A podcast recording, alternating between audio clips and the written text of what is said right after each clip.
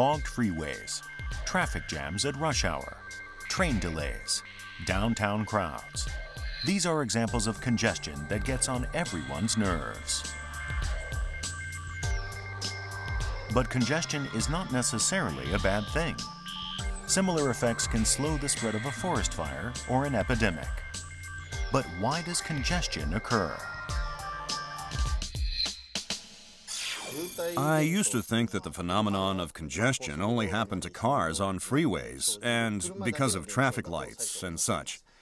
Then I started studying the mechanism of it when I realized that congestion can be observed in many situations, such as animal herds, crowds, or packet transmissions over the internet. Basically, it is a phenomenon of flow delays. I wanted to try to understand these phenomena on an interdisciplinary level because there must be some common underlying factor. So now I am in the process of developing abstract mathematical models to do this. On freeways, you might expect toll plazas, turnoffs, and junctions to be the main cause of congestion. But actually, most traffic jams happen at points called sags, where a level road begins to slope uphill. As drivers approach a hill, they unconsciously slow down the effect is the same as when drivers brake on a busy street. The drop in speed increases as it propagates back, and a traffic jam occurs. Mathematicians build mathematical models to analyze phenomena. One powerful model of the congestion phenomena, known as the cellular automaton model, uses square boxes or cells and round balls. Here, we will use it to examine the mechanism of congestion. Think of the boxes as spaces and the balls as cars. They will move to the right. In each time unit, they hop one cell to the right, but only if the target cell is empty. At low density, we may see a row of balls in adjacent cells, representing a traffic jam, but they are quickly dispersed and the traffic jam disappears. But above a certain critical density, we see a persistent cluster of four balls that moves back against the direction of flow. As each start is slightly delayed, the perturbation gradually travels upstream.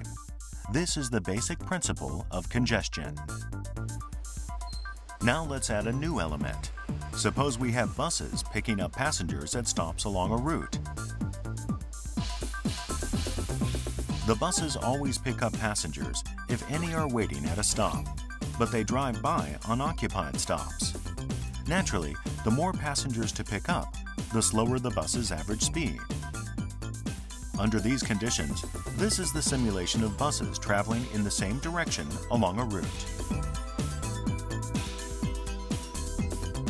The buses are not stopping the same amount of time, and gradually they begin to cluster.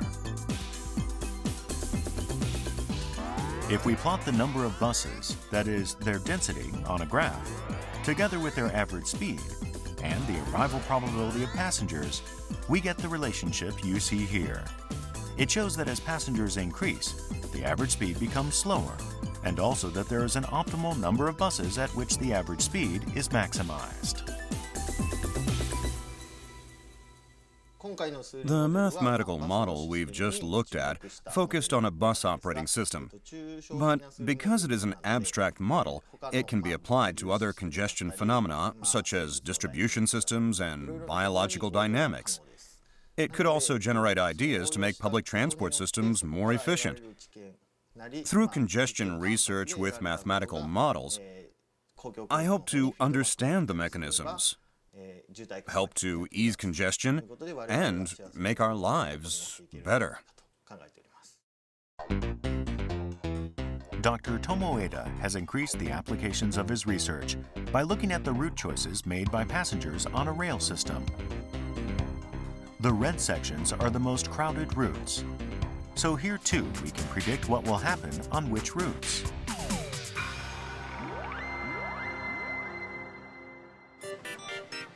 traffic jams.